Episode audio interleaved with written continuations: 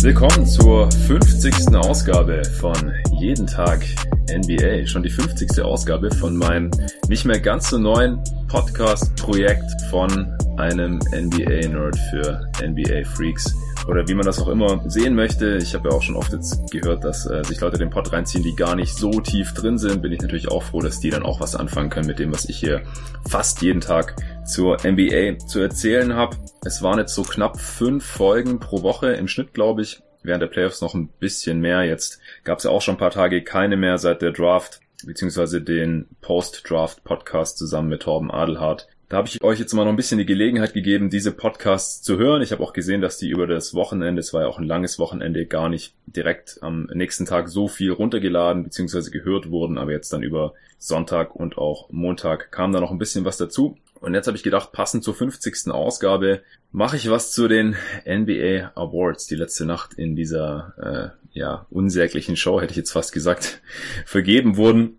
Dazu habe ich mir passenderweise den allerersten Gast ever bei Jeden Tag NBA dazu geholt. Und es ist natürlich der David Krut. Hi David. Hallo, freut mich wieder dabei zu sein.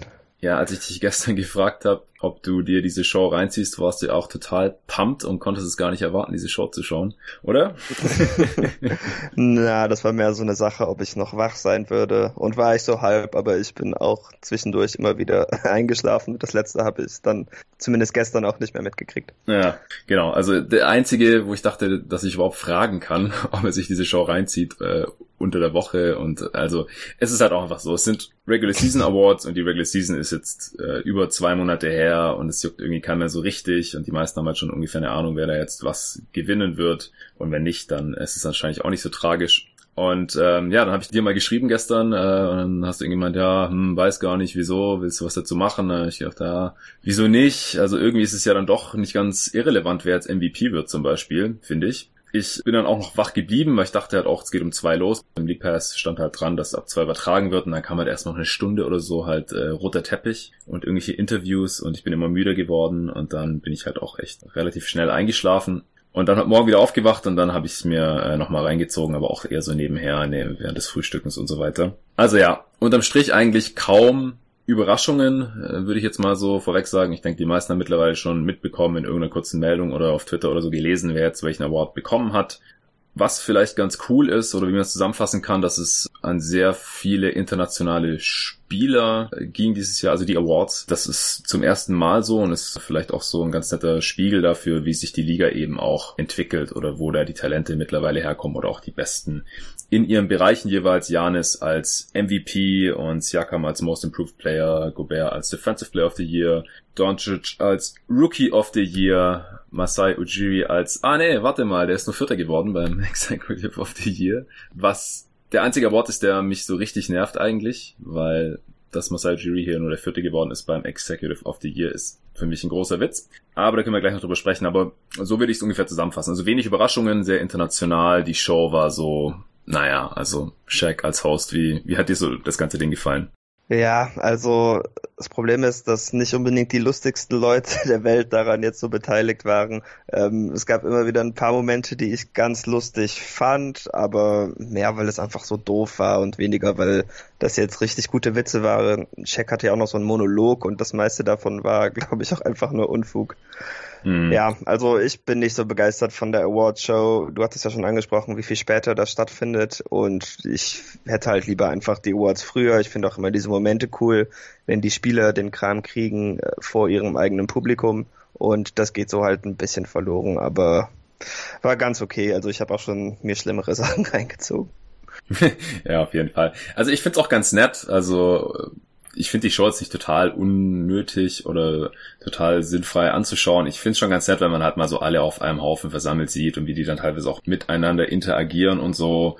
Manchmal sind die Interviews ja dann doch ganz interessant oder man lernt die Spieler so ein bisschen besser kennen. Das ist schon alles ganz, ganz okay so. Und Shaq, der kann schon auch witzig sein, aber ich finde, in ganz kleinen Dosen. Also je mehr der spricht, Ja. finde ich, desto anstrengender wird er. Ja, deswegen finde ich ihn auch als Host von so einer Geschichte jetzt nicht optimal.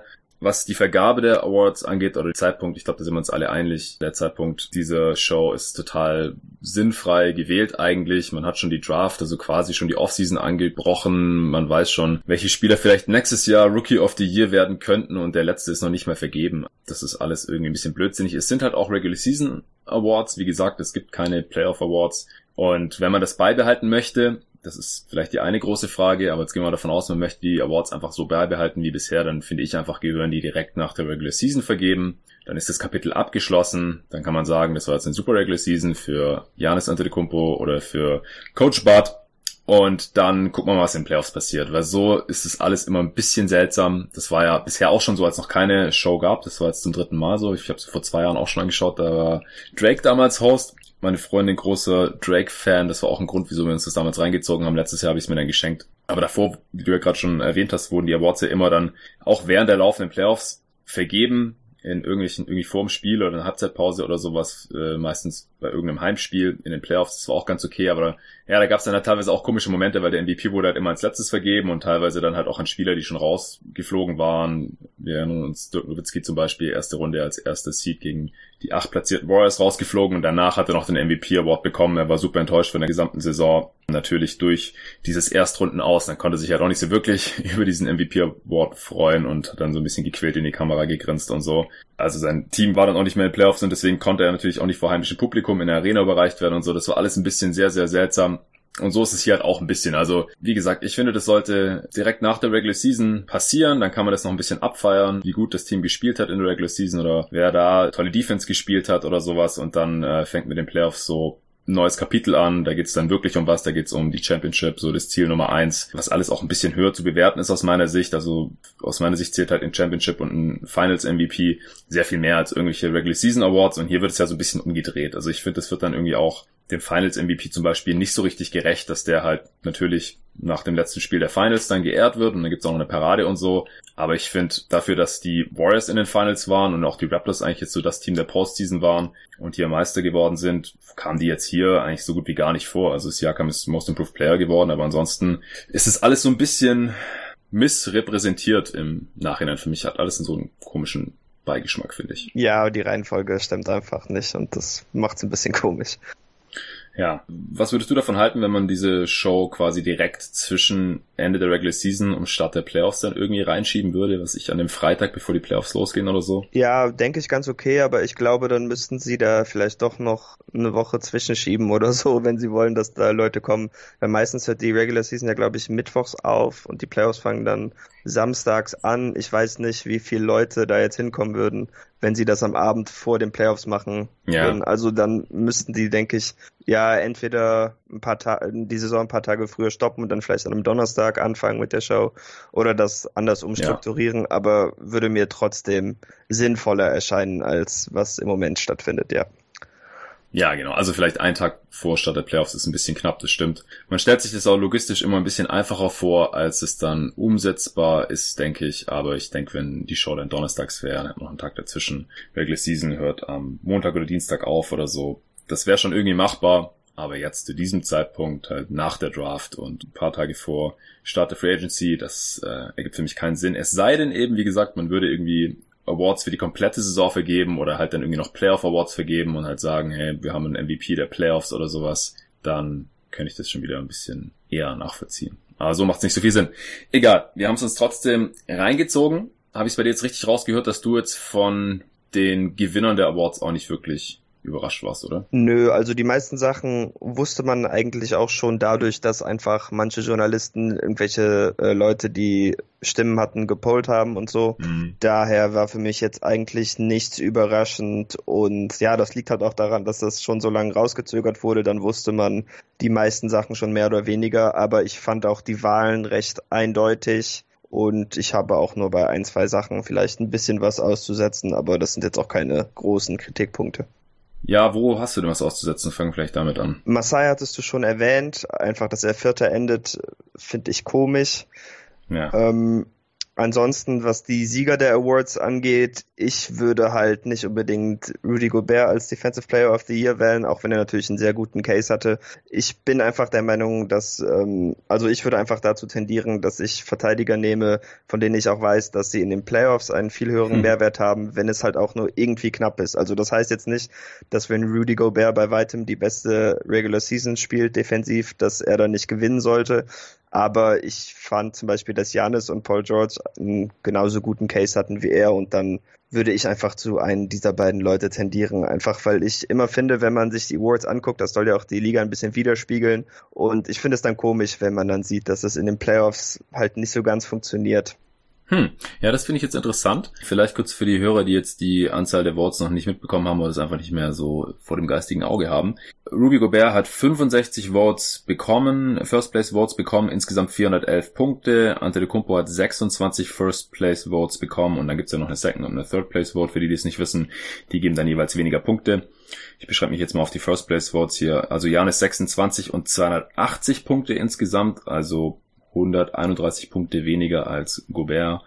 Also schon ziemlich großer Abstand und dann Paul George hatte nochmal 130 Punkte weniger, nur 150 als Dritter dann mit sechs First Place Votes. Ansonsten haben noch Votes bekommen, damit sehr viel größerem Abstand noch, also fast zu vernachlässigen Embiid, Miles Turner, Draymond Green, Kawhi Leonard, Marcus Smart und Jared Allen und Patrick Beverly haben jeweils eine Third Place Stimme bekommen, also jeweils ein Punkt. Also kann man ja auch schon fast vernachlässigen. Finde ich auch ein bisschen sinnfrei, hier Jared Allen eine Third Place Vote zu geben. Aber gut, war wahrscheinlich ein Local Journalist, ohne jetzt hier irgendjemand was unterstellen zu wollen. Wen hättest du denn jetzt hier vorne gesehen dann persönlich, Janis oder Paul George? Ähm, ich glaube Paul George, aber das ist ein bisschen jetzt auch das Problem, dass das so viel später stattfindet. Ich hatte dazu mm. mal natürlich eine sehr ausgeprägte Meinung. Ähm, was die war, habe ich leider inzwischen mehr oder weniger vergessen.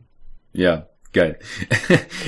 ich ich kann es schon irgendwie verstehen, weil äh, die Jazz schon zumindest zu Beginn der Serie auch große Probleme hatten, Harden zu verteidigen, beziehungsweise hatte Gobert dann da halt auch nicht den Effekt wie in der Regular Season gegen das durchschnittliche NBA-Team. Aber ich fand Gobert jetzt gar nicht so schlecht defensiv. Also es ist jetzt nicht so, dass er dann nicht spielbar ist oder sein Impact da so viel niedriger ist. Also man hat schon gesehen, dass Harden Probleme hatte, überhaupt in der Zone zu finishen, hat dann relativ viele Floater auch genommen, die nicht gut getroffen und so. Also nachdem die Jazz da auch ein bisschen adjusted haben, haben die Rockets auch nicht mehr so effizient gepunktet. Also ich verstehe schon, was du meinst. Er ist jetzt in den Playoffs vielleicht defensiv nicht so wertvoll wie ein Draymond Green, den ich für den besten Playoff-Verteidiger halte, aber der war jetzt keine Option für einen Defensive Player of the Year Award, weil er in der Regular Season einfach total schleifen lassen hat.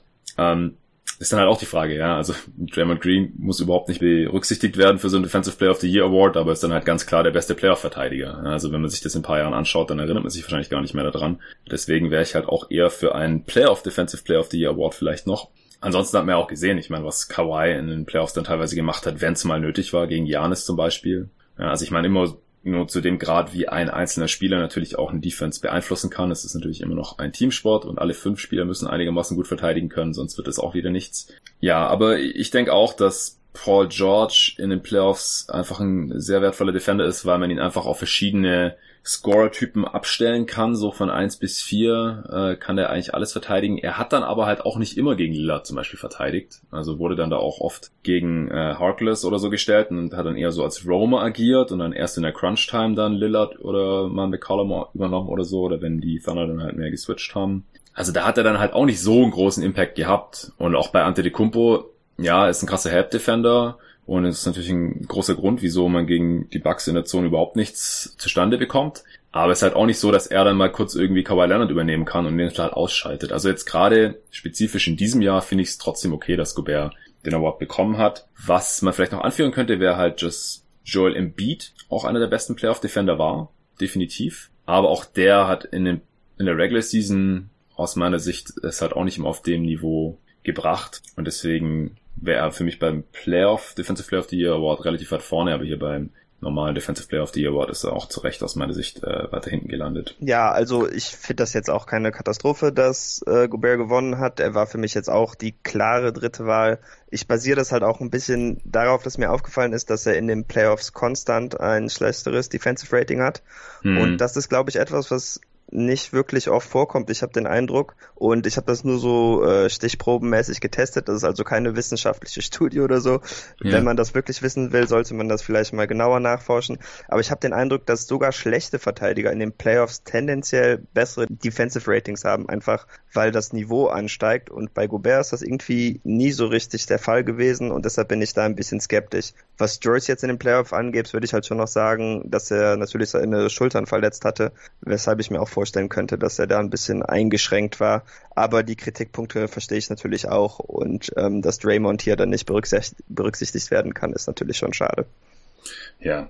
Ja, also Defensive Rating muss man natürlich immer aufpassen, ja. Es ist halt ein Team-Stat, ähm, der dann irgendwie versucht wird, aufs Individuum runterzubrechen. Das funktioniert nicht so gut. Aus meiner Sicht kann natürlich sein, dass die Jazz, wie gesagt, das halt gegen ein Playoff-Team, wenn sie dann eine Runde oder zwei Runden halt gegen ein Playoff-Team ran müssen, dann nicht ihre Regular Season Zahlen da erreichen können, weil sie einfach ja, weil das durchschnittliche Regular Season NBA Team wahrscheinlich größere Probleme hat, gegen eine gute Defense wie die Jazz zu scoren, vor allem gegen so einen guten Rim Protector dann wie Gobert und dann halt ein, ein Playoff-Team besser gegen ihn gameplanen kann. Und das haben die Rockets ja auch gemacht. Das hat am Anfang auch funktioniert. Aber wie gesagt, dieses Jahr habe ich halt schon gesehen, dass Gobert dann da über den Verlauf der Serie auch besser eingesetzt wurde oder besser agiert hat. Und er dann da auf keinen Fall irgendwie so abused werden konnte, wie zum Beispiel Clint Capella dann äh, von den Warriors. Also gegen die Warriors wüsste ich jetzt halt auch nicht, ob Gobert da so gut aussehen würde, ob er da dann noch spielbar wäre, weil er kann schon ein bisschen switchen, aber es ist auch nicht seine größte Stärke. Dafür ist er einfach ein bisschen zu lang und dann halt auch nicht so krass beweglich. Aber gut, es wird hier wahrscheinlich jetzt langsam schon ein bisschen sehr theoretisch.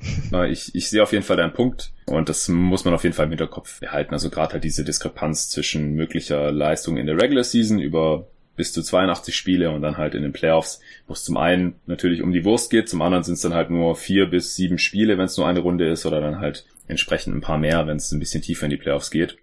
Sprechen wir nochmal kurz über Executive of the Year, also quasi den Entscheider des Jahres, den Manager des Jahres, wie, man immer, wie auch immer man das nennen möchte. Den hat John Horst von den Milwaukee Bucks gewonnen. Also die Bucks haben allgemein heute hier ziemlich abgeräumt, eben mit dem MVP, mit dem Coach of the Year, mit dem Executive of the Year. Und der hat 72 Punkte bekommen, auch die meisten First Place Votes mit 10. Genau dahinter Tim Connolly von den Denver Nuggets mit 69 Punkten und 9 First Place Votes. Dann kommt noch Lawrence Frank von den Clippers. Den Namen kennt vielleicht der eine oder andere auch noch, weil er früher mal der Coach von den New Jersey Nets war, mit Jason Kidd damals noch, vor 15 Jahren. 26 Punkte, also schon sehr abgeschlagen und hinter ihm dann noch erst Masai Ujiri, nur zwei First Place Votes. 21 Punkte insgesamt, wird von den Kollegen gewählt, von den anderen Executives. Also ich kann mir das eigentlich nicht so wirklich erklären, ehrlich gesagt. Also, beziehungsweise ich habe eine Erklärung gelesen und zwar, dass es da dann eben auch so eine Art, ja, Neid und Missgunst gibt unter den Kollegen, ja, weil Ujiri dann halt relativ günstig da einen Kawhi Leonard abgreifen konnte, letzten Sommer vielleicht und dann zur Deadline ja auch noch den äh, guten Deal für Gasol gemacht hat. Ähm, was er natürlich auch noch gemacht hat, war Dwayne Casey zu entlassen nach dieser historisch guten Regular Season in der vorletzten Saison und jetzt dann äh, eben Nick Nurse, den Assistant als zum Head Coach befördert hat sozusagen und es hat natürlich jetzt auch alles geklappt und es wurde natürlich wie alle Awards ja auch nach Ende der Regular Season abgestimmt. Nur, wie gesagt, ist eben jetzt das rausgekommen und wer damals abgestimmt hat, konnte natürlich noch nicht wissen, dass die Raptors den Titel holen.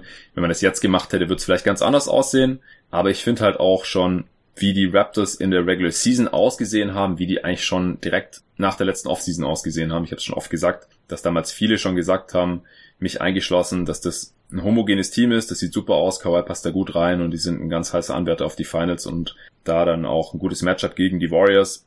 Das war einfach glasklar aus, aus meiner Sicht ähm, und Marcel Giri hat einfach einen super Job gemacht, das Team zusammenzustellen und dann halt auch noch im Laufe der Saison verbessert. Und ja, einfach super aufgestellt für diesen Playoff-Run. Jetzt hat es im Endeffekt auch geklappt und dann sieht es natürlich noch blöder aus, dass Masayo Ujiri hinter den anderen drei genannten gelandet ist. Hast du sonst auch irgendeine Erklärung oder wie fandst du im Vergleich vielleicht jetzt so die Leistungen von den Leuten, die vor ihm gelandet sind? Also, dass Horst gewonnen hat, kann man gut erklären, finde ich. Ist halt ein Regular Season Award und sie hatten die meisten Siege und das vielleicht auch ein bisschen überraschend, nachdem sie ja auch letztes Jahr in der ersten Runde rausgeflogen sind. Hm. Also, das kann ich gut nachvollziehen, aber Ujiri war für mich ziemlich eindeutig die zweite Wahl. Da ja, wüsste ich nicht, wie man für die anderen argumentieren will, denn sie haben ihren besten Spieler ziemlich viel nicht gespielt und hatten trotzdem den zweitbesten Record in der NBA. Und dann weiß ich einfach nicht, wie andere Executives über ihm mehr Stimmen kriegen konnten.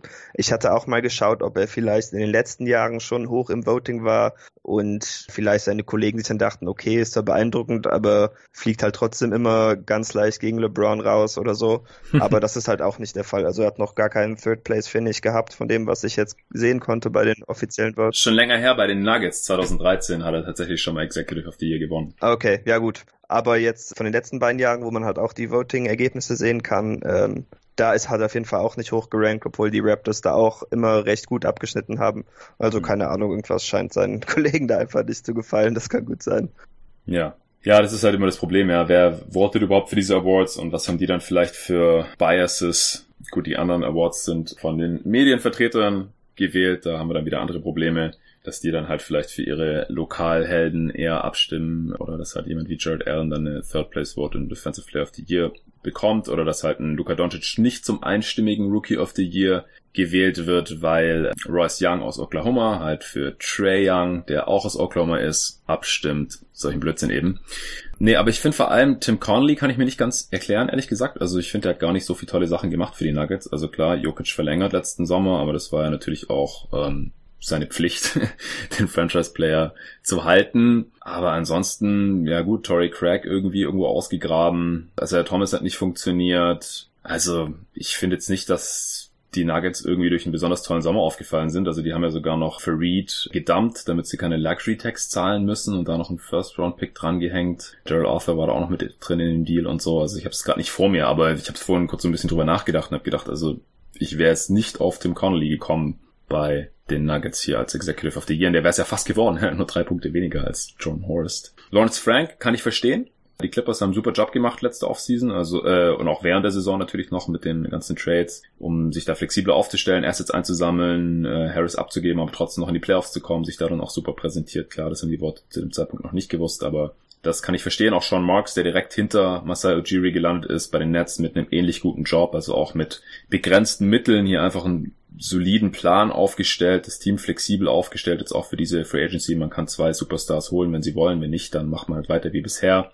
Auch in die Playoffs gekommen, relativ überraschend. Und dahinter äh, reihen sich dann noch ein paar mehr ein, die dann eher so unter ferne Liefen geführt werden. Neil O'Shea, Kevin Pritchard, also von Portland und Indiana und so. Da äh, muss man, glaube ich, nicht mehr unbedingt was dazu sagen, aber dass halt Masai Ujiri nur so knapp vor denen landet, das kann ich nicht nachvollziehen.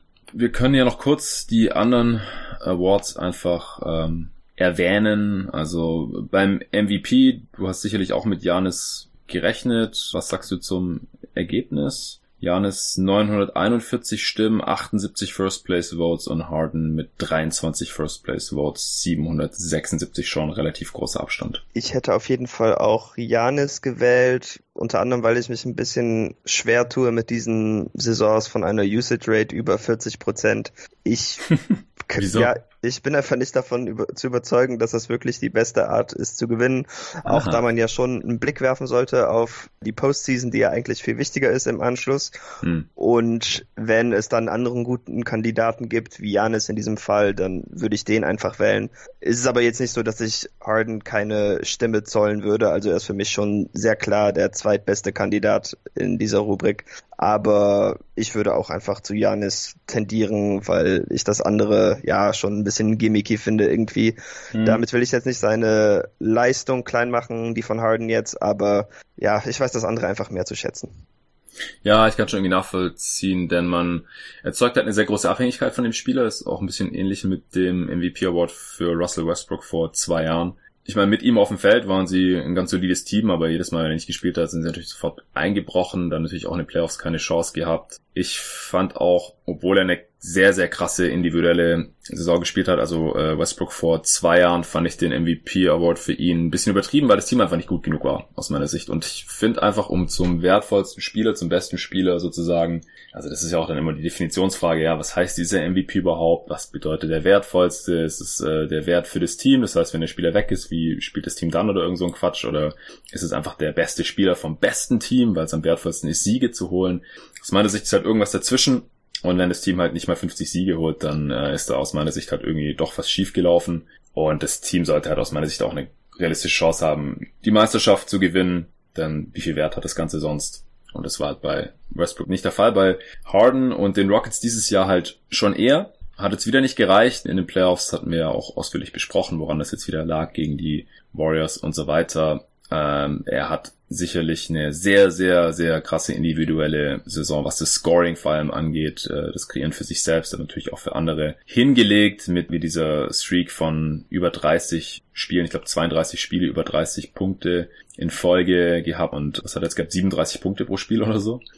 Also richtig abartig. Aber für mich ist es auch berechtigterweise Janis geworden, einfach weil ich offensiv seinen Impact nicht so viel kleiner sehe als Hardens er ist ein Stück weit abhängiger, vor allem im Halbfeld, das haben wir auch besprochen, ist dann auch in den Playoffs zum Vorschein gekommen, aber vor allem dominiert er halt auch defensiv. Ich meine, wir haben gerade drüber gesprochen, du hast gesagt, dir hätte als Defensive Player of the Year fast noch besser gefallen als Gobert und so. Also ich denke, da müssen wir gar nicht drüber sprechen. Ähm, das Team aus meiner Sicht auf einem sehr ähnlichen Niveau wie die Rockets sind dann alles Nuancen, über die wir hier äh, diskutieren muss, aber auch das ist jetzt natürlich auch wieder so ein strittiges Argument, aber Harden hat er letztes Jahr auch schon gewonnen und um dann Back-to-Back -back MVP zu werden, da ähm, muss man dann schon extrem viel reißen, beziehungsweise muss die Konkurrenz dann schon ein bisschen schwächer sein. Also ich glaube auch da setzt dann halt so ein bisschen die Vote Fatigue ein, also dass halt manche Worte nicht zwei Jahre in Folge den gleichen wählen wollen, wenn sie nicht unbedingt müssen. Und da hatte man mit Janis jetzt halt dieses Jahr schon eine gute Alternative. Mich freut's auch, ich habe schon vor der Saison ein paar Euros auf die Fünferquote für Janis als MVP gesetzt gehabt. Und das hat sich ja jetzt noch am, quasi in den letzten Tagen der Saison noch ein bisschen ausgezahlt. Drittes geworden Paul George, der hatte auch einen ganz guten Stretch während der Saison, aber war zum Ende hin auch verletzt. Das hat man ja in den Playoffs dann auch gemerkt, wurde dann auch direkt operiert und so. Mit großem Abstand ist der Dritte geworden. Das ist für mich auch keine Überraschung. Vierter, Nikola Jokic Fünfter, Steph Curry tatsächlich. Auch dann relativ viel Abstand dann vorm Rest. Der Rest dann äh, Lillard, Embiid, Durant, Leonard, Westbrook, Gobert. Und LeBron James hat eine Fifth Place Stimme bekommen. Ein Punkt, genauso viel wie Rudy Gobert. Ja, schade, der war eigentlich bis zu seiner Verletzung da noch relativ weit oben im Rennen. Also gerade im Dezember war der dann noch bei manchen MVP-Ladders, äh, natürlich zu dem Zeitpunkt der Saison relativ früh, ziemlich weit oben, wenn nicht sogar auf eins und dann natürlich durch den restlichen Saisonverlauf mit den Lakers und natürlich auch seine Verletzung dann keine Chance mehr auf diesen Award. Ähm, wenn du nichts mehr zum MVP hast, können wir noch kurz zu den anderen Awards kommen. Oh. Sixth Man of the Year, Lou Williams, hast du da einen Kommentar? Hätte ich auch so gewählt, nö.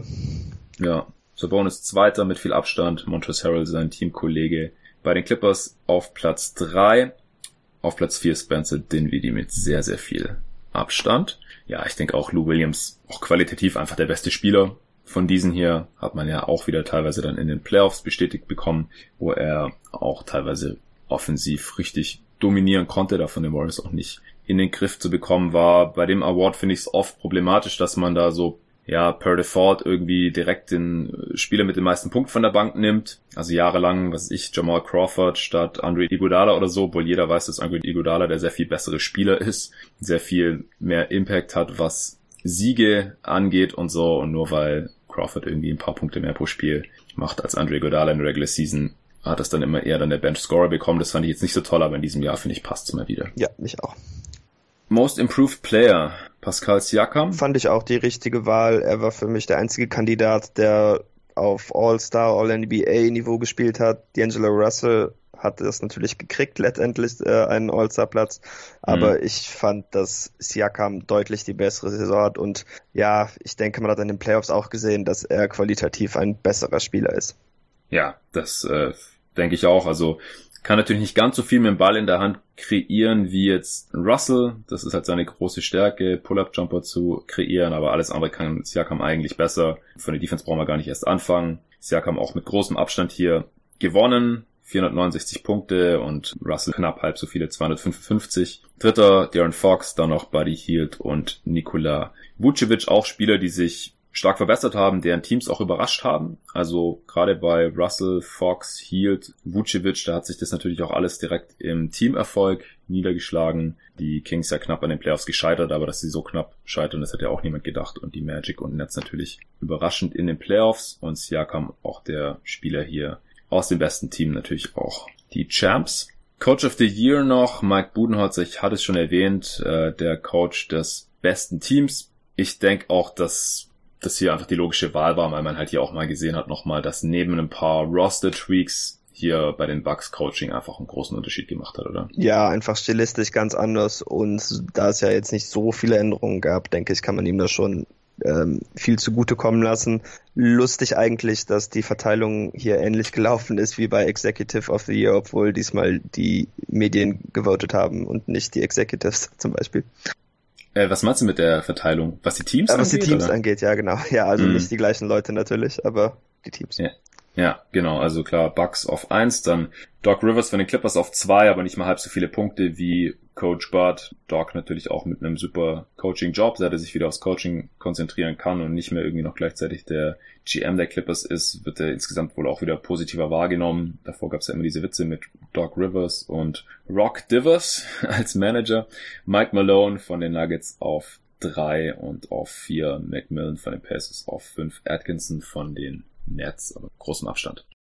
Okay, Rookie of the Year, den hat wie gesagt äh, Luka Doncic gewonnen, fast einstimmig, wenn es eben wie gesagt nicht zwei First Place Votes gegeben hätte für Trey Young. Trotzdem wie gesagt äh, insgesamt sehr sehr großer Abstand auf drei dann DeAndre Ayton, vier Jaron Jackson Jr. und fünf Colin Sexton geht aus meiner Sicht vollkommen in Ordnung so. Sehe ich auch so.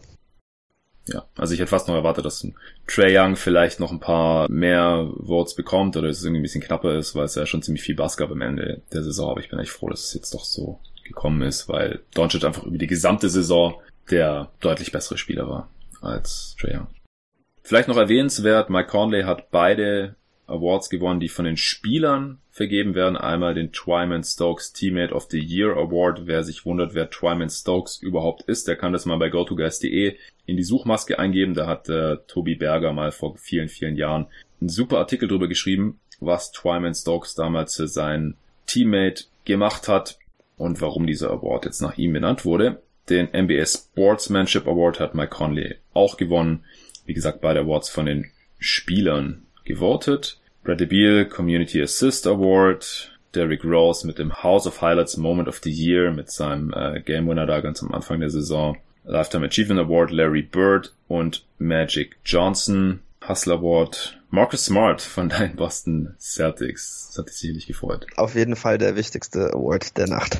Der war nicht mal da, oder? Nee, und ich glaube, fast äh, ganz kurz nachdem er ihn gekriegt hatte, hatte er sogar einen Tweet von seinem Jugendcamp, das er gerade führt, wo irgend so ein Teenager ihm den Ball geklaut hat und einen Bankshot-Dreier in seine Fresse getroffen hat. also ihn hat das wirklich sonderlich wenig interessiert. Witzig. Ja gut, äh, dann, dann wären wir durch. Ähm, was ich vorhin noch äh, auf Twitter gesehen hatte, war, was ich ganz interessant finde, dass sowohl Siakam als auch Janis in ihrem ersten NBA-Jahr ja ziemlich unbeeindruckende Per-Game-Stats hatten, einfach weil sie noch nicht viel gespielt haben. Sie kamen einfach als Prospects in die Liga und haben dann erstmal nichts gerissen waren auch relativ unbekannte Namen, spät gedraftet und so. Und äh, ich meine, wir haben jetzt alle gesehen, wie sich das entwickelt hat. Beide natürlich auch eine sehr beeindruckende Geschichte hinter sich. Äh, Janis mit ähm, den Eltern aus Afrika in Griechenland aufgewachsen und äh, Siakam natürlich auch erst sehr spät zum Basketball gekommen und dann auch spät erst in die Staaten gekommen. Und äh, ja, jetzt äh, haben sie hier die Awards eingeheimst und äh, Janis halt mit einer der besten Spieler der gesamten Liga und deswegen noch nicht verzagen, wenn der eine oder andere Spieler, gerade wenn sie relativ froh in die Liga kommen, im Rookie-Jahr vielleicht noch nicht so viel reißen.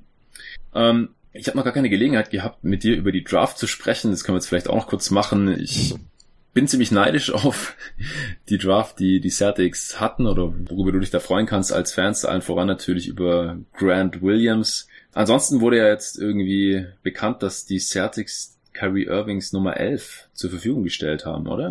Also wahr? ich habe das jetzt nicht gelesen, muss ich sagen, aber Echt? ja, keine Ahnung, vielleicht habe ich verpasst, aber sollte man von ausgehen so gut wie weg und, und Horford vielleicht auch. Deswegen wollte ich dich jetzt einfach nochmal fragen, wie geht's dir jetzt so äh, mit dieser sehr guten Draft und mit dem Abgang, wahrscheinlichen Abgang dieser beiden Wets? Ja, also ist okay. Die letzte Saison hat halt einfach nicht so viel Spaß gemacht. Deshalb werde ich denen jetzt nicht unbedingt nachtrauen, auch wenn ich natürlich schon der Meinung bin, dass man sie vermissen wird, weil es einfach große Talente sind. Ich bin aber auch jemand, der sich sehr über junge Teams freut und denen schaue ich auch manchmal lieber zu als Teams mit Erwartungen.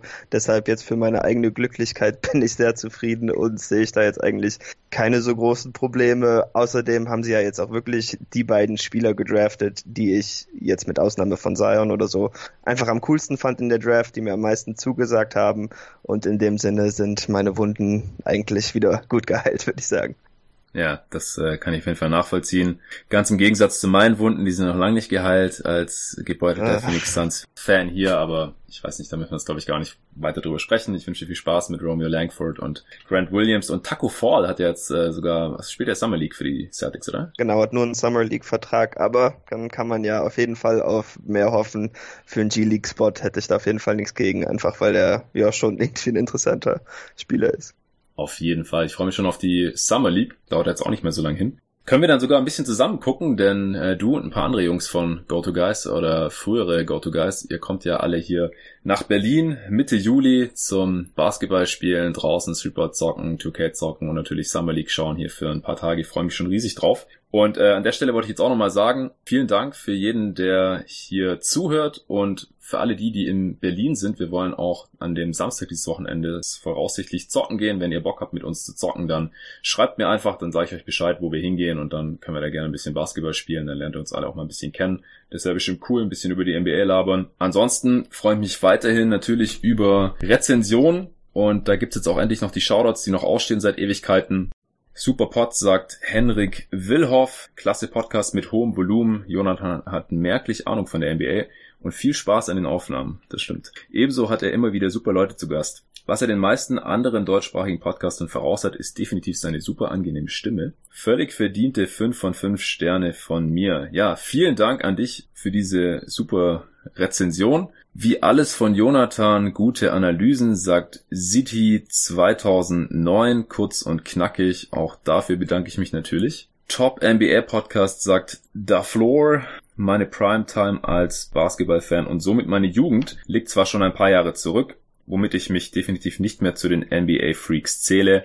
Trotzdem finde ich diesen Podcast absolut genial, um auf dem Laufenden zu bleiben. Gerade, dass es so gut wie jeden Tag was Neues gibt, finde ich absolut genial. Die Spielanalysen sind super und zeigen einen wunderbaren Spielverlauf, auch wenn man das Spiel nicht gesehen hat. Auch die anderen Themen sind sehr interessant. Absolut geiler Podcast, nur weiter so. Ja, vielen, vielen Dank und auch hier mal wieder interessant, dass äh, das Spektrum wirklich sehr weit auseinander geht. Auch ein paar, die sagen, dass sie schon Post-Prime sind und sich nicht mehr zu den NBA-Freaks zählen, hören hier noch gerne zu. Tops sagt Bird33, Superpod, echt kurzweilig. Weiter so. Vielen Dank dir für diese kurze Rezension.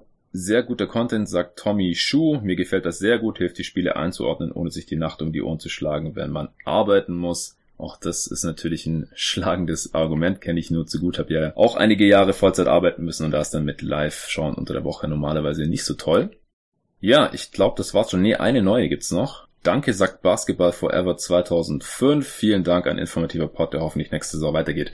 Ja, das hoffe ich auch. Also, ihr merkt's ja schon, ich habe jetzt noch weitergemacht nach den Finals mit der Draft. Jetzt heute mal die 50. Jubiläumsausgabe zu den NBA Awards. Auch sowas kann man mal besprechen, äh, wenn sich's anbietet. Und jetzt habe ich noch vor, bis nächsten Montag, bis zum 1. Juli, beziehungsweise Sonntagabend soll es ja dann schon losgehen, mit der NBA Free Agency da noch ein bisschen Off-Season Free Agency Preview mäßig was zu machen. Das muss ich im Prinzip nur noch fertig recherchieren und dann mal aufnehmen und dann kommt es so ein bisschen gestückelt raus. Jeden Tag was, das ist so mein grober Plan. Ich weiß jetzt noch nicht genau, ob es direkt morgen damit weitergeht. Den Pod hier knall ich jetzt mal heute noch am Dienstagabend raus, also quasi kurz nach Aufnahme.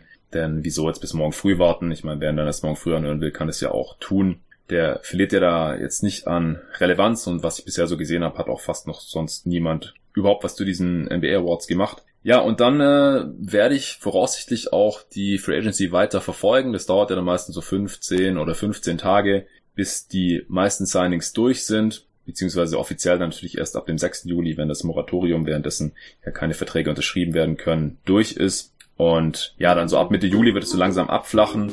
Summer League werde ich sicherlich auch noch ein bisschen was machen. Vielleicht können wir sogar alle zusammen hier einen Podcast aufnehmen, David, wenn ihr alle hier seid. Irgendwie, das wäre natürlich auch mal witzig. Keine Ahnung, ob wir hier irgendwie zu sechst oder sowas in meine kleine Booth reinpassen oder ob das überhaupt Sinn macht oder ob die anderen irgendwie 2K zocken, während wir hier aufnehmen oder so. Mal gucken, da finden wir bestimmt eine Lösung, äh, bestimmt witzig.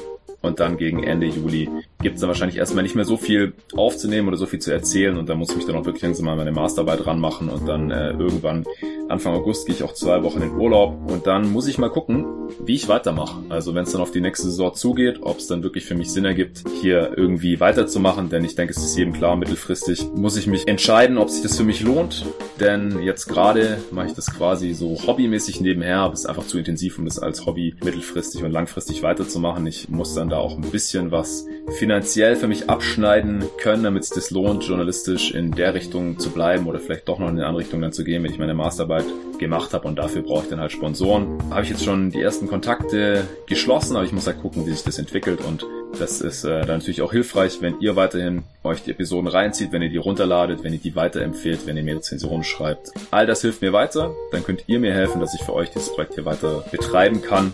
Wenn nicht, bin ich auch nicht traurig, dann mache ich was anderes in meinem Leben, aber wenn es klappt, wäre es natürlich richtig geil. Also vielen Dank für euren Support bisher. Danke dir auch, David, dass du wieder am Start warst. Ich glaube, du bist der Gast, der bisher am häufigsten dabei war. Du warst der erste Gast, du bist der Gast in der 50. Folge. Du machst die ganzen schönen Podcast-Bildchen für mich, die die Leute vielleicht in ihren Podcatchern sehen oder auf Instagram sehen oder auch auf Twitter sehen, wo ich die ab und zu mal hochlade oder mein Profilbild dann wechsle. Die macht alle David at Cheese auf Instagram und auf Twitter. Folgt dem guten Mann, er hat's verdient. Folgt at jeden Tag NBA auf Instagram, Twitter und Facebook, wenn es noch nicht tut. Nochmals danke und bis zum nächsten Mal. Tschüss.